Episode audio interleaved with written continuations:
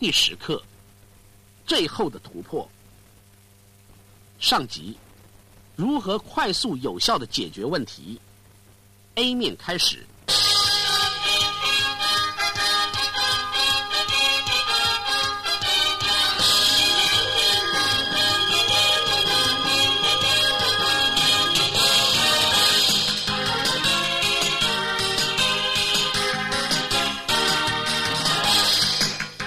二十五天最后的突破，如何快速又有效的解决问题呢？各位，在我们做了这么多，我们一起努力了这么多之后，什么是最成功所必须要采取的一个最后关键的能力？那就是当你朝着任何目标开始有重大的进展的时候，处理问题的能力就是关键所在了。这也就是所谓的危机处理。也就是说，我不在乎你的技巧有多么的成熟。你有多少的能力？多么重要的事在进行着，但是问题就是会发生，而且原因是问题是生活的一部分，问题是使我们有所拓展以及成长，并且变得有所成就的部分。生活上如果没有问题的话，我们的生活将会是相当无聊的。事实上，我们就不会知道我们是怎样的人。所以，今天当我们在接近课程尾声的时候，很适合我们在今天花几分钟来谈谈。如何处理问题的基本原则？我们如何应付那些问题？人生的旅途里有太多不可避免的事情会发生，那些我们没有预期到的事情，可能会阻碍你的能力达到真正成功。本日课程将精简的为各位谈谈如何应付这些突来的问题。方法很简单，因为在解决问题方面是我能够跟你们分享的最重要的事，而且能够让你一生欣然记住的是这个原则：学着用你百分之八十的时间在方法上。只花百分之二十的时间在问题上，或许你会说，就这么简单吗？没错，只要依照我给你的方法，可有效的帮助你如何解决问题的这个课题，你的整个人生将会随之改变。因为不可避免的，人们常常将小问题扩大到不可收拾的大问题的时候，你就是把你所有的时间再一次又一次的花在查看你的问题是什么而浪费时间。你不需要那样做，你只需要找出问题在哪里。那个挑战是什么？我需要做什么来改变这件事？切记这个问题的力量。假如你一直问你自己为什么一直有这些问题发生在我的身上，这怎么一直发生？为什么现在发生？那种疑问会把你导向一个情绪化的狂乱中，因为那些疑问是无止境的循环，这样并不会解决你的问题。解决问题是经由控制你的注意力，找出可能的解决方法。从改变的角度来看，知道你要什么。试试看某个方法，注意是否可行，改变你的方法，直到你得到你要的结果。那就是你要解决问题所要做的全部。确实，你会绕一圈又回到原点。在第一卷袋子里，我们谈论到根本的成功方法，而且我们谈到你能够加速得到你所想要的过程，包括解决问题。现在让我来说明如何解决问题的一些基本方法。假如我有一个问题，或许是麻烦。第一件我会去做的事，就是问我自己要如何改变它。我能够改变这个状况最快速的方法是什么？我能够改变这个情况，甚至能够从中获得乐趣最快速的方法是什么？或是在我很快的改变情况的时候，我如何能够从中学习，甚至从过程中获得乐趣？切记，你的大脑能够回应任何挑战、任何问题。只要你能够问自己有意义、实际的问题，或是自己的能力不够的时候，无论你正遭遇什么样的问题。有许多人已经经历过，他们会给你解答。假如你仿效他们来做，也就是说，人类的经验，即使我们是独一无二的，在我们自己生活中所经历的挑战，与人际关系方面，在生意方面，在友谊方面，在做父母亲方面，在经济方面，在控制我们的肉体方面，那些问题都是有共同性的，解答也就会有共通点。所以，找到一个模范角色来遵循，来效法他们的做法，是加速解决问题过程的方法。找出他们做什么，是否做一样的事，是否用同样的解决方式。你必须了解，阻碍大部分的人去处理他们的问题，是一种难以控制情绪化的状态。假如你让自己陷于一种无法控制的情绪中，接下来会发生的是，你原有的处理问题的能力都会被压抑下来。所以，我们如何不陷入无法控制的情绪中？答案就是学会做两件事：学习在心中联想。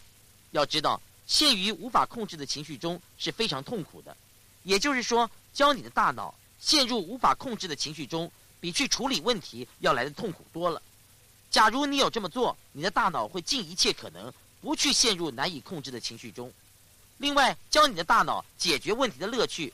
但是事实上，生命中你会有的最大满足，其中一些来自于巨大的挑战。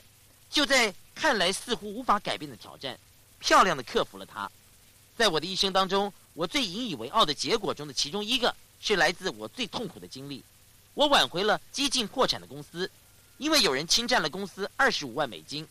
我从负债七十五万八千美元的情况下，让公司起死回生。你没有办法相信这种满足和自信。当你曾经能够每天有组织条理的处理事业上的种种问题，并且挽回公司之后，那会改变了你的信念。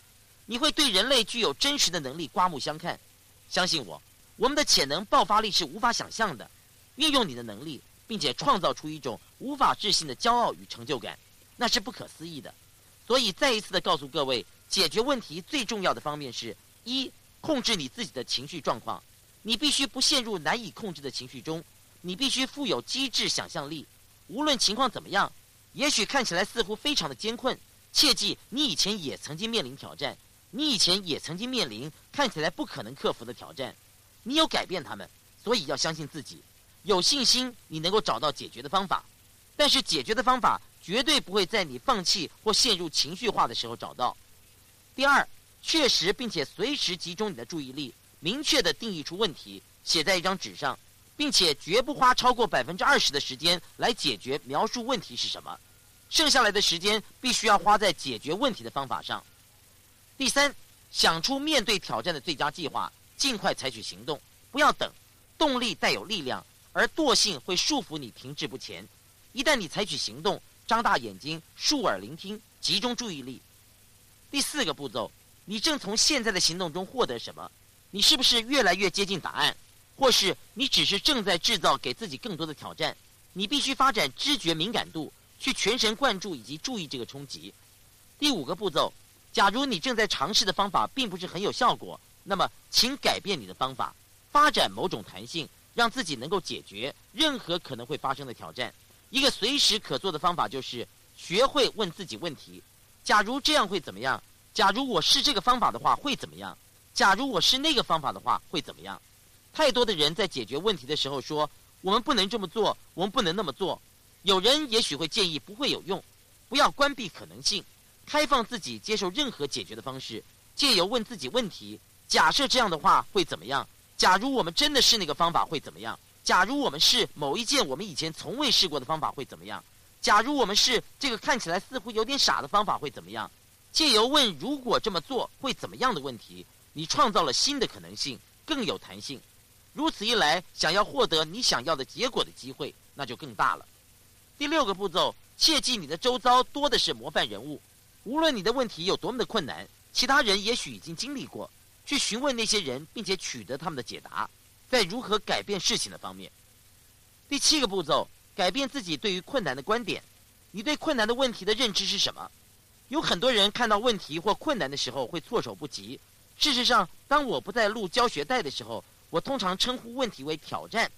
问题它是一种来引你上钩、来吸引你的注意力。这么多的人所害怕面对的困难，但对我来说，对几乎任何会发生的事，我立即给予一个新的定义，那就是一种挑战。而且我喜欢挑战，挑战是可以接受的。当问题被解决的时候，我的感觉很棒，有一种成就感。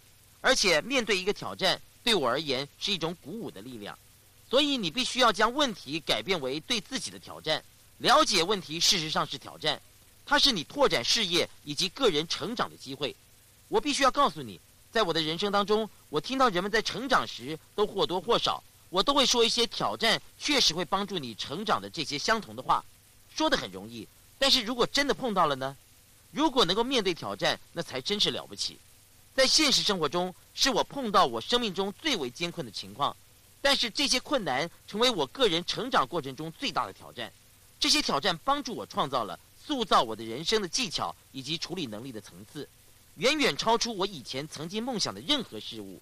事实上，有一位朋友数年前曾经和我一起分享处理困难问题的经验，他的经验真的改变了我对问题的看法。所以，问题不是要去避免的，而是可以利用。当问题来的时候，有一次他拿出一张小纸条。而且在中间画了一个小叉叉。然后他说：“这是你，这是一个像豆子的你。”然后他围着这个叉叉画了一个圈。他说：“你看到一个圈，这个圈大概占了纸的三分之一，而这个圈代表了你的影响范围。”他说：“任何可以在这个圈圈里的事物，代表你在你的生活当中可以很轻易的处理的事物，像是平衡你的收支这类的事，管理在你的办公室里某一个部分的人，能够让自己完成简单的工作。”他说：“现在看一下这里，在这个圈圈以外的每一件事物，代表着你还没有学会精通的事物，不是在你能够处理的舒适范围内。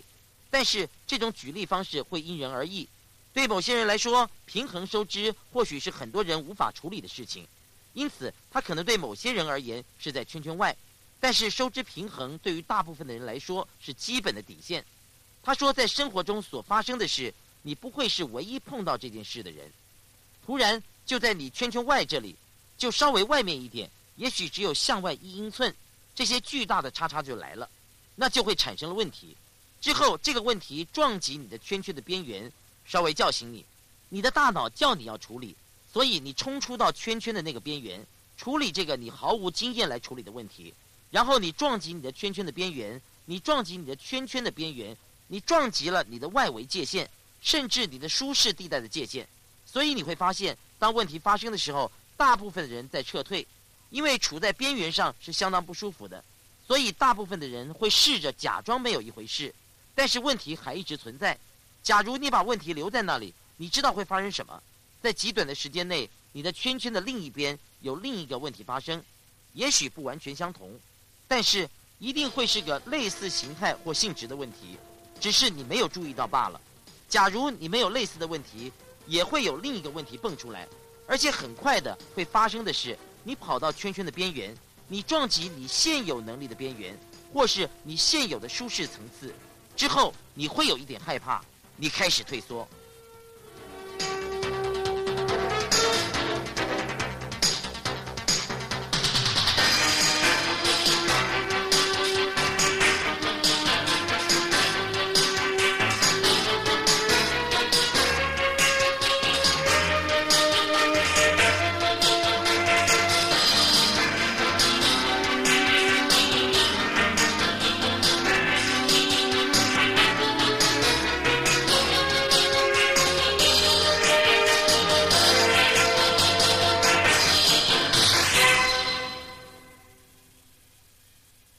上 A 面课程结束，请继续收听，谢谢。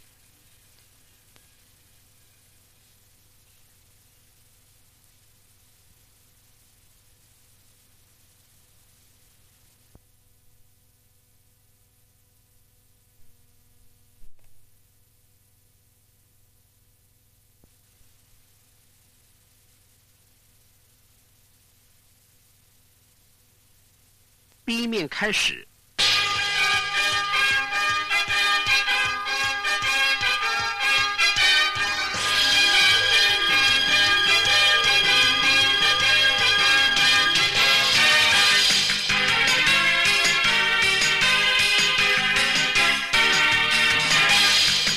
会发生什么事？你还没有解决这个问题，所以你会撞上圆圈的另一个边缘，另一个问题又再度出现。这种情况会一再的出现，直到你在吃足了苦头之后，使出全力突破你的障碍为止。当这种情况出现的时候，他在纸上画出一个圆圈，这真是一个有趣的比喻。他说：“现在你可以看看会发生什么情况。你拓展了你影响力所及的范围，以及你在生活中处理事情的能力。当你向外拓展了一英寸，他说，看看会发生什么事。你的圈圈。”也就是你的生活以及能力都向外拓展了。他在纸上画图，对我解释他画中的含义。他从圆心向外画了一条直线，一路穿过了圆周。现在一旦解决了这个问题，他说整个圆圈都变大了。以前你能力范围之外的事情，忽然都变成了你能力范围之内的事情了。换句话说，你现在比以前更有能力，比以前更好，而且以前你能力范围之外的事，都变成了能力所及的事了。你现在也可以开始应付他们了。他接着说：“一旦你开始适应这个情况之后，你猜怎么着？”我问他：“怎么样？”他说：“你会再碰到新的障碍。你的新圆周外面又出现了新的问题。如果你不尽快的处理这样的情况，很快的轰又有了新的问题。他说，但是你最后还是会解决这个问题，而你的圈圈又会再进一步的向外扩展。这就是生命的意义。你生活在世界上就是要不断的进步。最后他还说，问题存在的目的就是要让你不断的拓展你的能力范围。要是没有阻碍的话，你将永远停滞不前。事实上，他告诉我，problem 这个英文字的字根就是带有不断向前的意思。各位好好想想，不断向前，这代表了什么？这表示你我因为生命中出现的各种问题而不断的向前。我们是不是真的可以因为解决各种问题而不断的成长呢？我不知道他说的是不是真的，但是这倒不失为一个面对难题的有趣方法。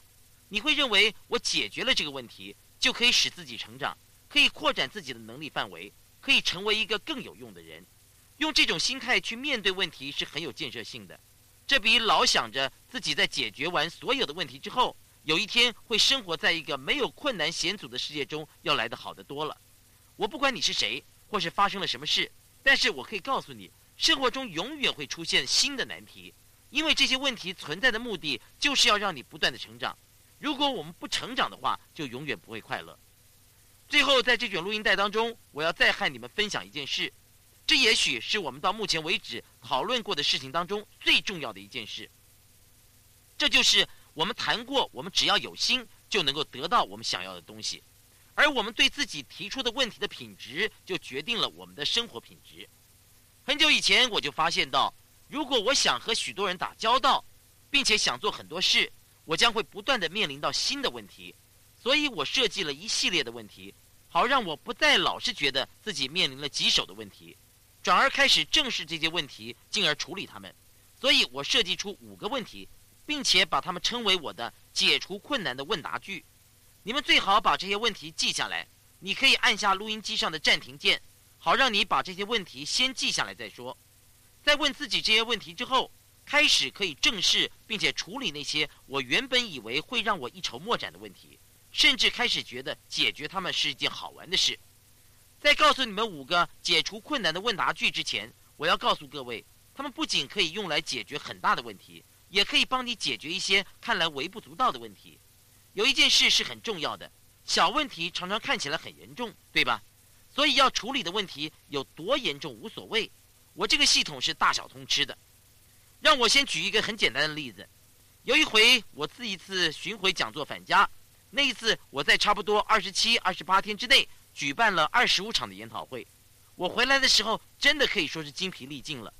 我回来的时候，觉得自己再也没有时间和精力了。我不知道各位是否曾经有同感，但是当时我就是有那种感觉。我回家后，发现自己有差不多一百个留言，那些都是要我亲自处理的事。这些人。都要亲自和我本人谈才行。当时我的压力真是大极了。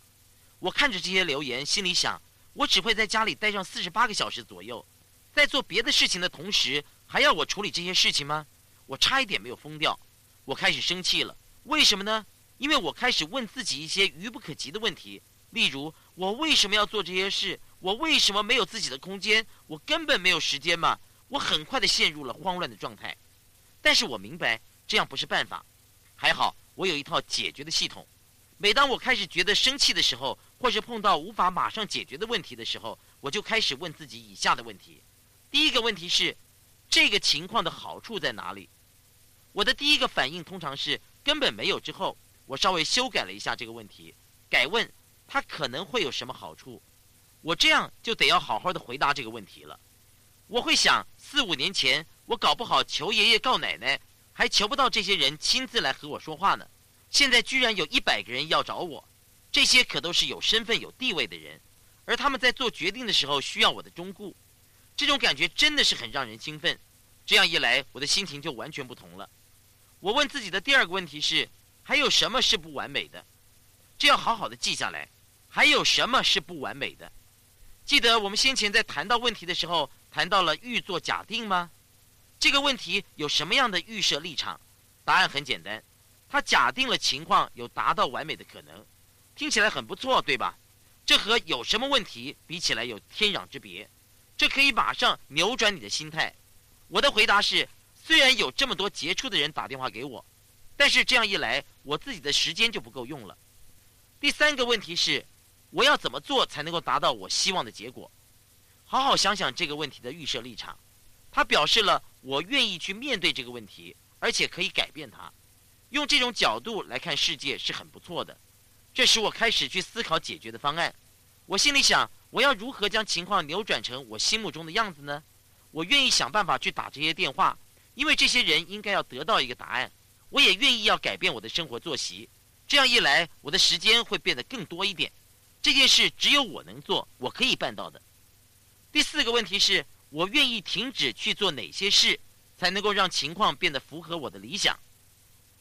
我的回答是，我愿意停止不断的抱怨目前的情况。因为这种情况是我一手造成的，我愿意改变我自己的处境，好让我不必再亲自回答这些人的问题。我要发展出一套策略，让别人来处理这些人的问题。第五个问题，也许也是这些问题当中最重要的一个问题：我要如何采取必要的行动来完成这项工作，并且同时在其中找到乐趣？这个问题很重要，因为我在问这个问题的时候，我的大脑马上会做出回应，因为这是一个很好的问题。我的大脑马上告诉我：“嘿，你不是有个按摩浴池吗？你好像有六个月没有进去泡过了吧？你为什么不带着你的电话和你的电脑到外面去，打开你的按摩浴池，泡在水里回电话吧，好好的享受一下？”我真的这么做了，而且还很开心呢。我坐在浴池里面打电话给那些人说：“你好吗？我现在正泡在我的按摩浴池里。你是做什么工作的？”我和这些人说说笑笑，觉得开心极了。我把所有的电话打完之后，还觉得意犹未尽呢。其中有很多人我没有联络上，所以我开始看看还有什么别的电话可以打。这就是关键。我们有办法可以解决生活中的难题，并且从中找到乐趣。我们的问题在于我们没有办法提出正确的问题。借由问这五个问题，我让自己的情况从无法解决问题摇身一变，成为不但可以解决问题，并且同时可以从中得到乐趣。这五个问题可以适用于任何的情况。以下是我今天要为各位出的习题。第一个问题是：这个情况有什么好处？如果你的大脑告诉你根本没有好处，就改问它可能会有什么好处。第二个问题是：还有什么不完美的？这个问题假设情况完美的可能。第三个问题是：我要怎么做才能够达到自己希望的结果？第四个问题是：哪些必须确实改进？才能够让情况变得符合我的理想。第五个问题是，我要如何采取必要的行动来完成这项工作，并且同时在其中找到乐趣？把这五个问题写下来。如果来不及写的话，你可以再重听一遍录音带。接下来我要你们做的事情很简单，我要你们找出你们生活中的一个再难题，再问自己这五个问题，然后把答案写下来，不要只是回答哦。我想最后你们会发现，你们不仅解决了难题。同时还为自己创造了一个找到乐趣的方法，不要害怕去解决问题，要享受解决他们的乐趣，并且同时使自己成长。我们明天见，别忘了要充满热情的去享受生命。